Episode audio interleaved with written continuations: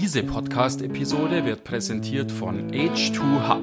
H2Hub ist der europäische Hub für Wasserstoff-Startups. Er vernetzt Gründer mit Unternehmen, Investoren und Forschungseinrichtungen in der Welt des Wasserstoffs. Warum? Um die Entwicklung innovativer Wasserstoffideen voranzutreiben. Bei Veranstaltungen bietet er Startups aus Europa und Israel sowie Unternehmen die Möglichkeit, sich auszutauschen und zu vernetzen. Im eigenen Accelerator-Programm Sprint und Bootcamp profitieren Startups von maßgeschneiderten Coachings mit Mentoren und Industrieexperten. Weitere Informationen zu den Events und Programmen des H2 Hub auf www.h2ub.com.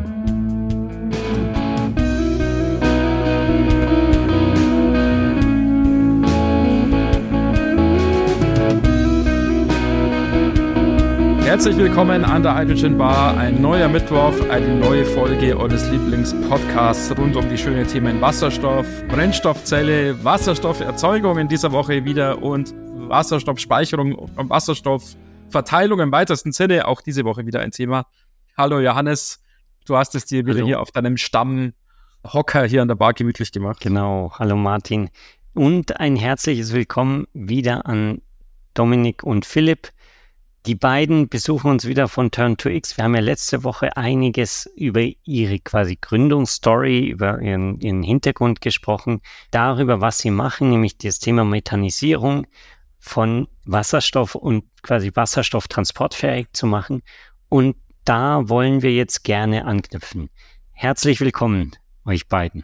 Ja, hallo ihr beiden. Wir haben in der letzten Woche ja schon zunächst mal so ein bisschen über die Gründung an und für sich gesprochen, über den Sprung ins kalte Wasser, wie man so schon sagt, aber dann natürlich auch über eure Technologie, eure Idee gesprochen, eben halt Wasserstoff im ersten Schritt aus erneuerbarer Energie zu erzeugen, ihn mit biogenem CO2 zu kombinieren, eben halt zum Beispiel CO2, was in Biogasanlagen anfällt und daraus dann Methan zu erzeugen und als Erdgassubstitut über die bestehende Infrastruktur zu verteilen eine Technologie, die sehr vielversprechend erstmal klingt und ihr habt es ja auch schon demonstriert, dass es möglich ist und so weiter. Jetzt nicht nur ihr selber, es wurde ja auch schon in anderen Projekten demonstriert.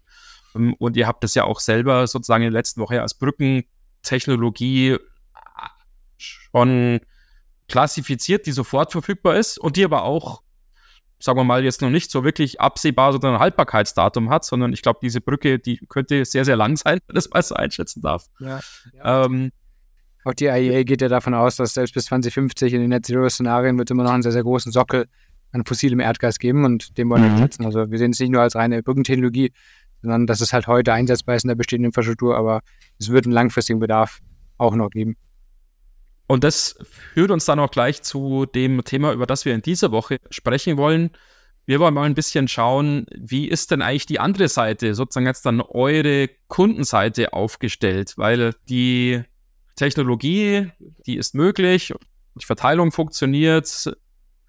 Soweit habt ihr es nachgewiesen und soweit habt ihr es ja sozusagen jetzt auch vor, sozusagen zu skalieren und aufzubauen. Aber man kann natürlich sagen, ja, das Ganze ist jetzt wenig wert, quasi, wenn auf der anderen Seite halt das niemand haben will.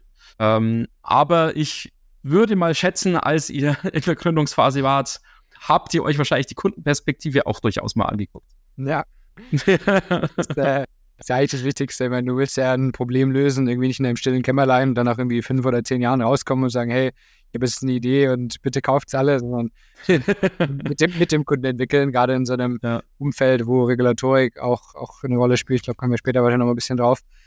Also wir sind eigentlich, es war eine der ersten Aktionen, dass wir uns halt angeschaut haben, wer sind eigentlich mögliche Kunden, sind wirklich rausgegangen, haben diese Kunden kontaktiert. Also damals war auch vor allem die Energiekrise so at its peak. Und da könnte man eigentlich äh, laufend in der Tageszeitung lesen, sage ich mal, wer jetzt unter der Gasmangellage leidet. Mhm. Und haben natürlich dann die entsprechend auch kontaktiert.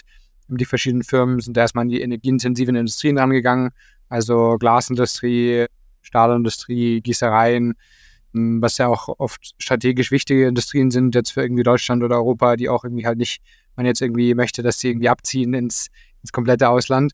Ähm, und die setzen eben heute fossiles Erdgas ein und zum Beispiel von der Glasindustrie, die haben auch Studien gemacht, das auch öffentlich vom BV Glas, haben es mit Elektrifizierung probiert. Das funktioniert für kleine Wannen, aber eben nicht für große Glasschmelzwannen. Haben es mit reinem Wasserstoff probiert, das hat für sie auch nicht funktioniert, weil es eben die Produkteigenschaften ändert. Und die sind eben sehr dankbar, da jetzt ein, eine Lösung zu haben, die sowohl heute funktioniert, als auch eben langfristig technisch funktioniert. Ja, und das ist zum Beispiel eine Kundengruppe, sage ich mal, wo wir davon ausgehen, dass es langfristig noch einen Erdgasbedarf oder einen erneuerbaren Erdgasbedarf geben wird.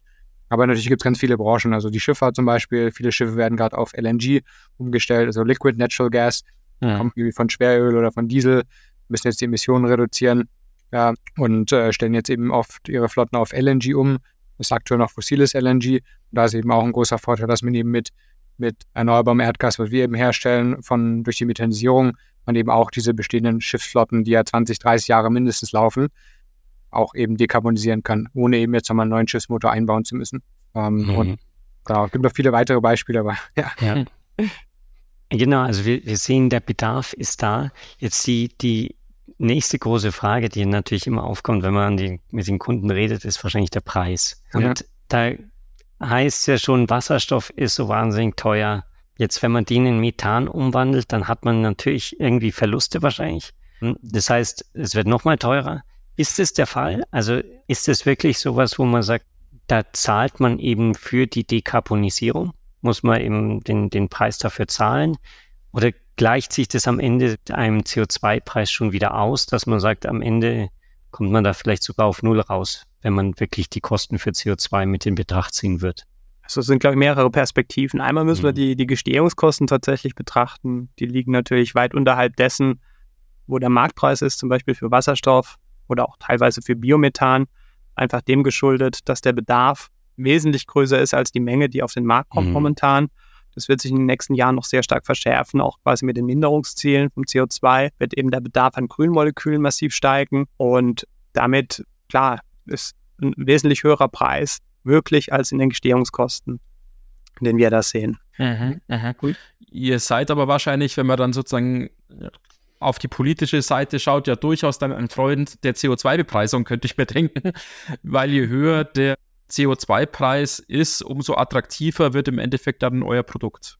Ja, aber ist halt die Vollkosten natürlich auch betrachtet. Also ich meine, CO2-Bepreisung ist ja aus zwei Sachen sinnvoll. Also zum einen, sage ich mal, wie gesagt, nimmt es die wirklichen Kosten, die es ja eigentlich verursacht, die halt sonst irgendwie auf die Gesellschaft oder die Umwelt ja. ausgelastet sind, ausgelagert werden, äh, nimmt es mit rein. Und ich bin eigentlich ein Freund vom Verursacherprinzip. Also wer es verursacht, muss auch irgendwie seinen Beitrag leisten, dass, es, dass sich darum gekümmert wird. Und das andere ist aber schon auch, dass es eben grüne Technologien, die am Anfang natürlich ein Green Premium haben, weil sie eben noch nicht in der Form ausgerollt worden sind. Wir haben das mit Wind ja. gesehen, wir haben das mit Solar gesehen.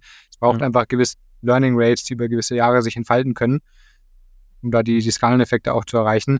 Und da hilft natürlich eine CO2-Bepreisung als, als Stütze, um eben dieses Green Premium zum Teil auszugleichen. Ja. Äh, wir sind aber heute schon, also wir sind preiskompetitiv mit Biomethan in der Produktion. Also Biomethan ist ein 3 Milliarden Markt in Europa alleine wächst mit über 10 Prozent pro Jahr und das ist ein Markt, in dem wir heute schon reinverkaufen können. Mhm. Perspektivisch werden wir mit fossilem Erdgas plus CO2-Bepreisung auch preiskompetitiv werden. Da sind wir heute noch nicht, aber da werden wir perspektivisch hinkommen. Und deswegen verkaufen wir erstmal in diesen drei Milliarden großen Markt des Biomethans, der wie gesagt mit 10 Prozent pro Jahr wächst. Ja, also das ist natürlich wirklich so ein Beispiel, würde ich sagen, wo man sagt, ist nicht irgendwie das typische Wasserstoffprojekt, wo man rein an den Förderungen hängt und mhm. wo die Hoffnung ja. da ist, dass es mal, äh, mal funktioniert, sondern wenn ihr sagt, das ist jetzt schon kompetitiv mit existierenden Märkten, ja. dann ist es natürlich wirklich also sind, ziemlich beeindruckend. Also wir sind ohne Förderung, können wir schon einen, haben wir einen profitablen Business Case, mhm. Anlagenbasis, mit jetzt schon dieser ersten großen industriellen mhm. Anlage, die wir jetzt, die wir jetzt gerade aufbauen in Spanien.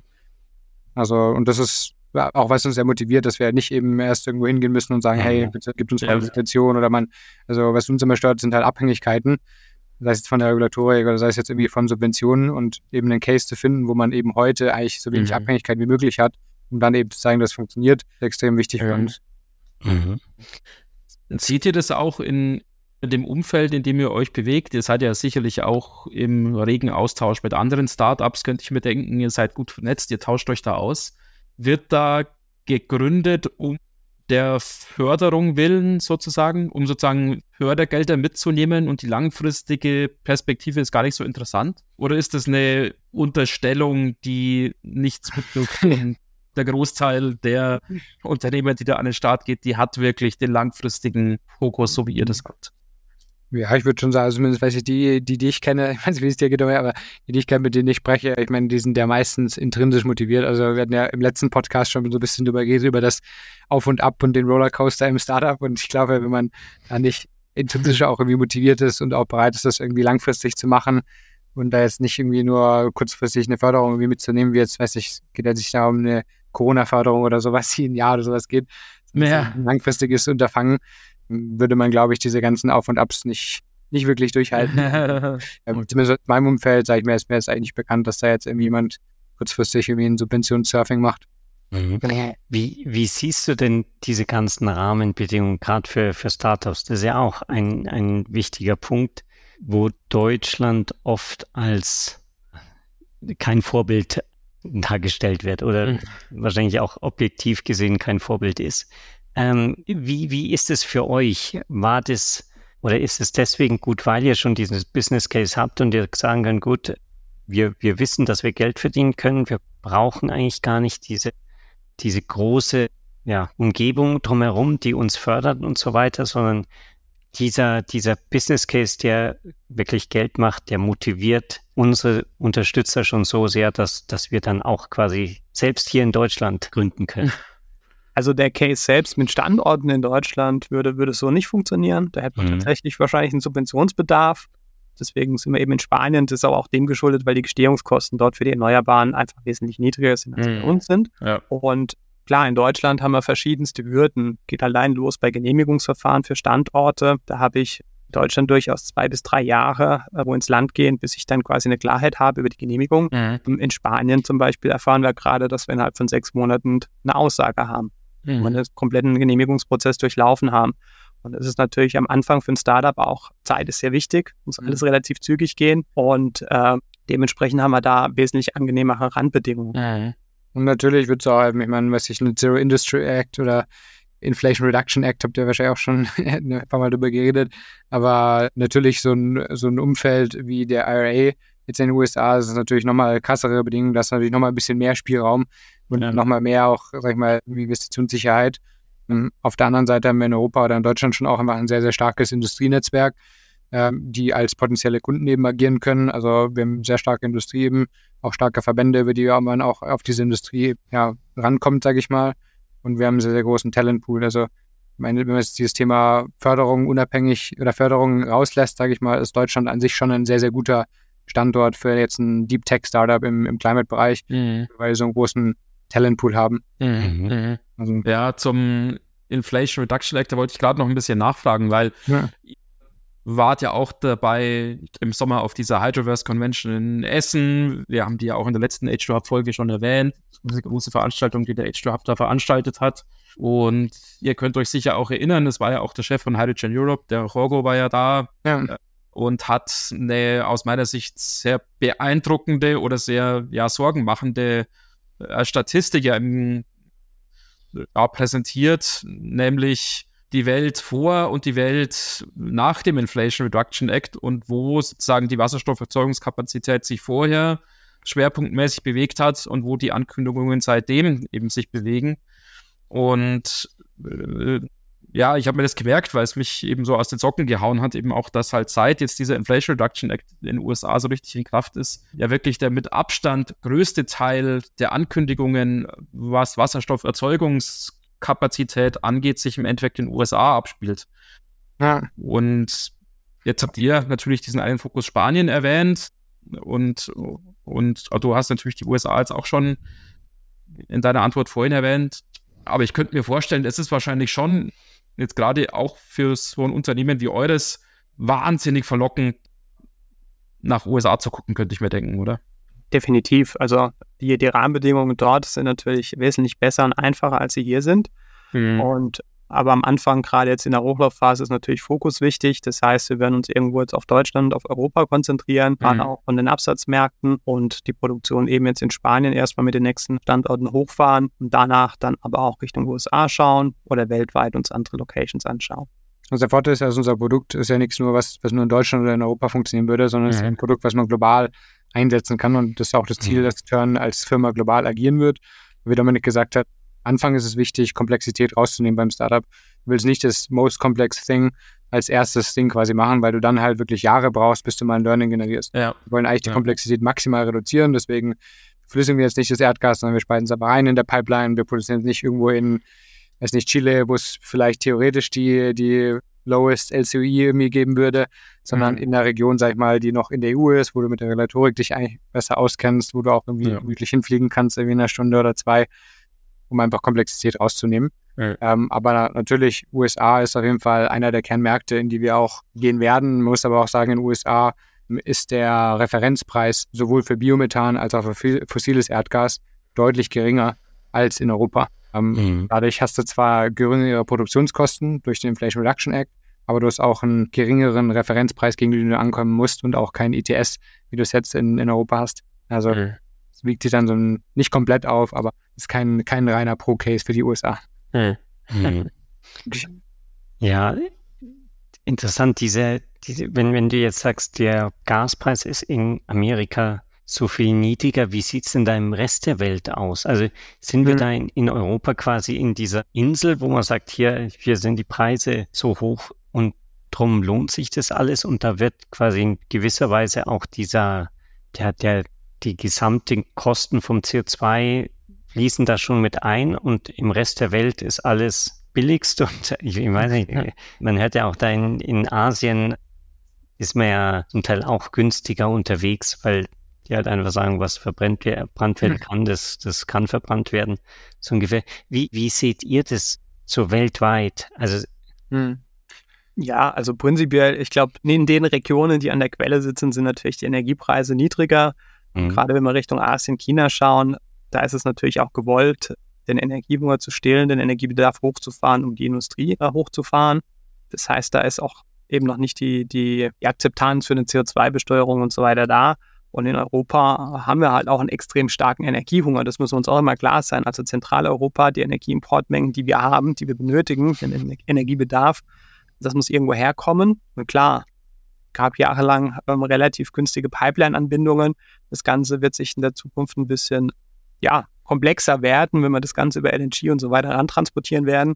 Mhm. Und äh, haben aber, wie gesagt, eben auch eine Akzeptanz für grüne Moleküle, für grüne Energie in der Zukunft. Mhm. Und Wie sehr hat denn die Politik in Deutschland oder auch in der EU Methanisierung Hm. und Erdgassubstitution über Methan auf dem Schirm? Weil jetzt hast du gerade auch dieses Schlagwort LNG ja erwähnt, Mhm. was im Endeffekt, ich glaube, so nüchtern kann man das sagen, ja, eine Verlegenheitslösung ist quasi. Wir Ja. kriegen nicht mehr sozusagen jetzt das, Ja. ah, das Erdgas zu den Konditionen oder zu den Randbedingungen, wie es eben vorher war. Wir wissen alle, was der Grund ist. Und jetzt wird eben gesucht, ja, was könnte man denn stattdessen machen? Ja, es gibt doch dieses LNG, ja, ist zwar teuer und kompliziert und ja, komm, lass uns da mal ein bisschen was machen. Mhm. Ähm, und, und jetzt rein so vom Gedanken her ist doch eure Lösung eigentlich die einfachere und auch eigentlich die jetzt wieder zurückgekommen eben äh, auf das Thema Klimawandel, ähm, im Endeffekt eigentlich auch die sauberere. Ja. Und, und was ist das Und ready to Problem oder was ist der Grund dafür auch, dass das vielleicht noch nicht so auf dem Schirm angekommen ist? ja, also ich glaube, das Entscheidende ist, dass, dass man jetzt irgendwo seit 2019, 2020 über Wasserstoff gesprochen hat. Wasserstoff immer H2 ist. Und man weniger über Derivate gesprochen hat. Die Akzeptanz oder die, das Bewusstsein, dass es eben Derivate gibt, wie Methanol, wie Ammoniak, wie Methan, das kommt langsam rein. Das sieht man jetzt auch in den Wasserstoffstrategien, die sich da anpassen. Und dass man eben auch Wasserstoffcarrier braucht. Ähm, Mhm. Aber generell die Akzeptanz, die, die Rahmenbedingungen dafür, die sind jetzt natürlich nicht rosig. Das ist noch eine sehr Mhm. starke Nische. Da sind wir dran. Hm, Also sind wir jetzt auch im, im Bundestag am 12., am 11. Oktober, also machen wir so ein parlamentarisches Frühstück, wo wir 40 Parlamentarier eingeladen haben und Leute aus, dem, aus den Ministerien und also eigentlich schon ein bisschen, wie du es beschreibst, Martin, also es ist, glaube ich, schon eher eine, weiß ich, Wissenslücke in dem Sinne oder noch ein blinder Fleck, sage ich mal. Also es ist nicht so, dass das jetzt angeschaut worden ist und okay, ja, lohnt sich nicht oder nicht sinnvoll, wir legen es in die Ecke, sondern ich glaube schon eher, dass sich noch nicht Mhm. ausreichend damit beschäftigt worden ist und Mhm. da müssen wir, aber natürlich auch unsere Marktbegleiter sind da dran, entsprechend Aufklärung zu betreiben, dass eigentlich das ja eine Lösung ist, die auch heute schon skalierbar ist. Also das Verfahren gibt es seit 1912, also seit über 100 Jahren. In den 70er Jahren und der Ölkrise hat man sich ja auch Sachen angeschaut oder auch in den, im Ersten und Zweiten Weltkrieg wurden im großen Maße quasi irgendwie synthetische Treibstoffe hochskaliert. Mhm. Wir haben uns auch ein bisschen gefragt, warum das jetzt in der, in der Erdgaskrise, warum da nur auf LNG, fossiles LNG gegangen ist und nicht auch sich mal einfach synthetisches Erdgas oder erneuerbares Erdgas sich angeschaut worden ist. Mhm. Vielleicht liegt es auch daran, dass ja in der Wasserstoffdiskussion dieser dieses Effizienzargument mhm. doch immer wieder kommt und dann der Wasserstoff als der Champagner der Energiewende ja. bezeichnet wird und dann ist ja äh, methanisierter Wasserstoff weiß nicht, was noch teurer ist als Champagner. Mhm. das ist ja, also gerade wenn, wenn man natürlich mit dem äh, Blick kommt, alles muss effizient sein und so wenig Umwandlungsverluste wie möglich, ja. dann, dann kommt man natürlich immer wieder darauf, dass man jetzt nur Strom verwenden darf. Genau, ich glaube, das ist ein Szenario, das in der aktuell der Übergangsphase am Anfang jetzt äh, sicher eine Diskussion wert ist, wo man sagt kann, okay, jetzt haben wir zu wenig erneuerbaren Strom, damit müssen wir effizient mit umgehen und so weiter. Das wird sich in der Zukunft aber ändern. Es wird ein riesen mhm. Überangebot an, an, erneuerbaren Energien geben, mhm. gerade dem, ne? zu bestimmten. Zeitpunkten in den Erzeugungsprofilen geschuldet. Und wir wissen alle, wenn wir heute mit 70 Gigawatt Kraftwerkspark auskommen, da werden wir ein Vielfaches davon in der Zukunft brauchen an Erneuerbaren, an installierter Leistung, ja. um quasi die Bedarfe zu decken. Das heißt, auch da wird es ein Überangebot geben und dieses Überangebot kann ich nehmen, um Moleküle zu produzieren und die Effizienz, wenn ich die Derivate miteinander vergleiche, dann sind die nicht wesentlich unterschiedlich. Und sie mhm. sind speicherbar, eine Infrastruktur, die besteht. Also das ist eine sehr schwierige Diskussion am Ende des Tages, aber am Ende geht es darum, eine Lösung zu haben, die man heute verwenden kann. Man kann Moleküle speichern, transportieren mhm. und.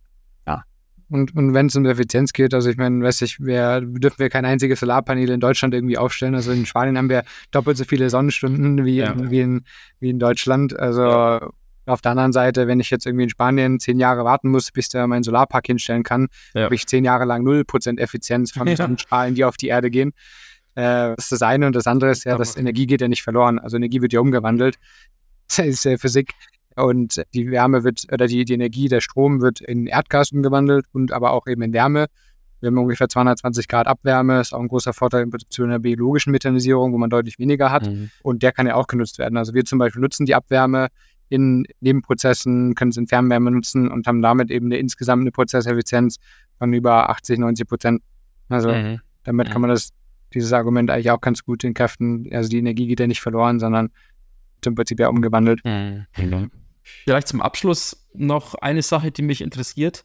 Die mittelfristigere oder längerfristigere Perspektive eurer Technologie müsste dann ja eigentlich sich auf Regionen fokussieren, wo erneuerbarer Strom sehr, sehr günstig ist hast du schon erwähnt, eben Spanien und, und Chile zum Beispiel. Aber da fällt mir natürlich dann auch ein halt Nordafrika oder Schottland oder Mittelmeer, was alles da so ja. ja. landläufig dann immer so halt erwähnt wird, halt wo entweder halt sehr, sehr starke Sonneneinstrahlung vorhanden ist oder wo eben halt Windkraft sehr, sehr optimal genutzt werden kann, wo aber im Endeffekt Wasserstoff in seiner Form als Molekül H2 nicht so sehr gefragt ist sondern wo sozusagen die erzeugte Energie wegtransportiert werden muss. Und wenn man das jetzt alles so miteinander kombiniert, ja, wo ist denn sozusagen die Erzeugung günstig, aber wo wird das Zeug sozusagen nicht verbraucht, kommt man doch eigentlich schnell auf abgelegene Wüstenregionen, wie zum Beispiel jetzt Afrika oder eben Middle East wieder. Ja gut, da ist nicht wirklich abgelegen, aber eben Regionen, wo zwar gut erzeugt werden kann, aber quasi wenig Verbrauch stattfindet. Mhm. Habt ihr das auch so auf eurem Schirm oder habt ihr einen Ansatz eher, ja, es muss auf dem Times Square in New York stehen? Hm. ja, also am Ende ist es wieder ein Energieträger, den man transportieren kann. Und wenn wir jetzt wieder zurückkommen zu unserer LNG-Infrastruktur, auch wenn ich irgendwo ähm, Mittleren Osten produziere, verflüssig und äh, das Ganze dann perspektivisch quasi an die LNG-Terminals transportiere, habe ich eine bestehende Infrastruktur und auch da wieder der Energiebedarf in der Zukunft, der wird noch entsprechend hoch sein, dass ich eben enorme Mengen nach Europa importieren muss. Mhm. Und dementsprechend also können wir unsere Anlagen auch äh, da bauen, wo es eben günstig ist von den Sonnenstunden, von den, von den Gestehungskosten für den Strom und mit entsprechenden Mengen kann man das dann auch transportieren. Mhm. Und wir sehen schon so zwei, sagen wir, Rollout-Szenarien. Das eine, wie du angesprochen hast, so diese großen Regionen, sage ich mal, irgendwie abgelegene Regionen, also irgendwie Wüste Gobi, Namibia, haben jetzt auch ein großes Wasserstoffprojekt gemacht für Chile und so weiter. Da kann man Wüste, also das wird auf jeden Fall ein Rollout-Szenario sein, wo es auf jeden Fall Sinn macht, eben sowas wie Methanisierung hinzustellen. Aber wir sehen schon auch, dass so ein dezentrales Play einfach auch für die Industrien, die eben langfristig noch auf Methanmoleküle setzen, entweder müssen weil es irgendwie halt eine stoffliche Nutzung ist oder eben halt von einem Prozess einfach sehr, sehr schwer oder möglich ist umzustellen und einfach dieses Thema Versorgungssicherheit auch. Also wir wollen ja, wie mhm. gesagt, nicht, also haben ja auch in Europa ein Ziel gesetzt, dass wir einen großen Teil vom Wasserstoff eben oder die Hälfte vom Wasserstoff eben innerhalb von Europa erzeugen wollen und so wollen wir auch eben für Erdgas wird es sicherlich auch was geben, wo man sagt, man will nicht komplett jedes Erdgasmolekül importieren, sondern will da auch eine gewisse Versorgungssicherheit haben, gerade nach den Learnings, die man ja hatte jetzt mit Russland. was passiert, wenn da mal nicht so das, das, äh, das, das Erdgas fließt und Energie wird ja, wurde immer als Saft eingesetzt und wird auch wahrscheinlich in Zukunft als Saft eingesetzt. Mhm. Deswegen ist strategisch, glaube ich, schon wichtig, da auch darüber nachzudenken, wie kann ich eigentlich selber meine, mein erneuerbares Erdgas oder meine Wasserstoffderivate produzieren. Mhm. Ja, es war super interessant, ist super interessant. Die Zeit geht uns nur leider mhm. aus. Vielleicht bevor wir den Schlusspunkt setzen, gibt es noch irgendwas, was ihr loswerden wollt, was, was ihr unseren Hörern mitgeben wollt oder eine Message, die ihr rausbringen wollt? das ist eine sehr gute Frage. Äh, ja, es ist schon, also am Ende, also ich meine, gerade bei diesem Thema Klimakrise ist es, glaube ich, schon auch, was wir sehen, ist es schon auch, dass irgendwie jeder immer Finger pointet und irgendwie die Gesellschaft sagt, okay, die Politik muss irgendwie lösen, die Politik sagt irgendwie, ah, okay, die Wirtschaft muss irgendwie machen und die Wirtschaft sagt dann wieder, okay, die einzelnen Individuen müssen sich irgendwie, müssen das Kaufsignal quasi setzen. Also wir sehen schon irgendwie so ein bisschen so ein Fingerpointing, was irgendwie oft im Kreis geht. Also ich glaube, das können wir, glaube ich, nur spiegeln, dass es sehr motivierend ist, glaube ich, äh, einfach selber was zu machen, sei es jetzt als individueller Konsument und sich zu entscheiden, irgendwie mit Sustainable Aviation Fuel zu äh, fliegen, statt mit fossilem Kerosin, um da auch einfach den wichtigen oder richtigen Anreiz, sag ich mal, zu setzen, dass dann Marktsignal eben da ist. Oder sei es jetzt auch, wenn man eben darüber nachdenkt, irgendwie was in dem Bereich zu machen, sei es jetzt den Job zu wechseln, von der fossilen Industrie in die erneuerbaren Industrie zu gehen oder eben in den Startup zu gehen. Also äh, können wir, glaube ich, nur spiegeln, dass es sehr füllend ist und motivierend ist, da glaube ich, nicht auf die anderen zu pointen, sondern zu schauen, was kann man selber machen. Und jeder, der grünes, erneuerbares Methan sucht, ist natürlich herzlich willkommen bei Das natürlich auch. Das ist ein gutes Stichwort. Wenn ihr, liebe Hörerinnen und Hörer, jetzt tatsächlich auf der Suche nach grünem Methan seid, dann schreibt uns eine E-Mail an kontakt@hydrogenbar.de. Wir leiten eure Nachricht dann Philipp und Dominik entsprechend weiter.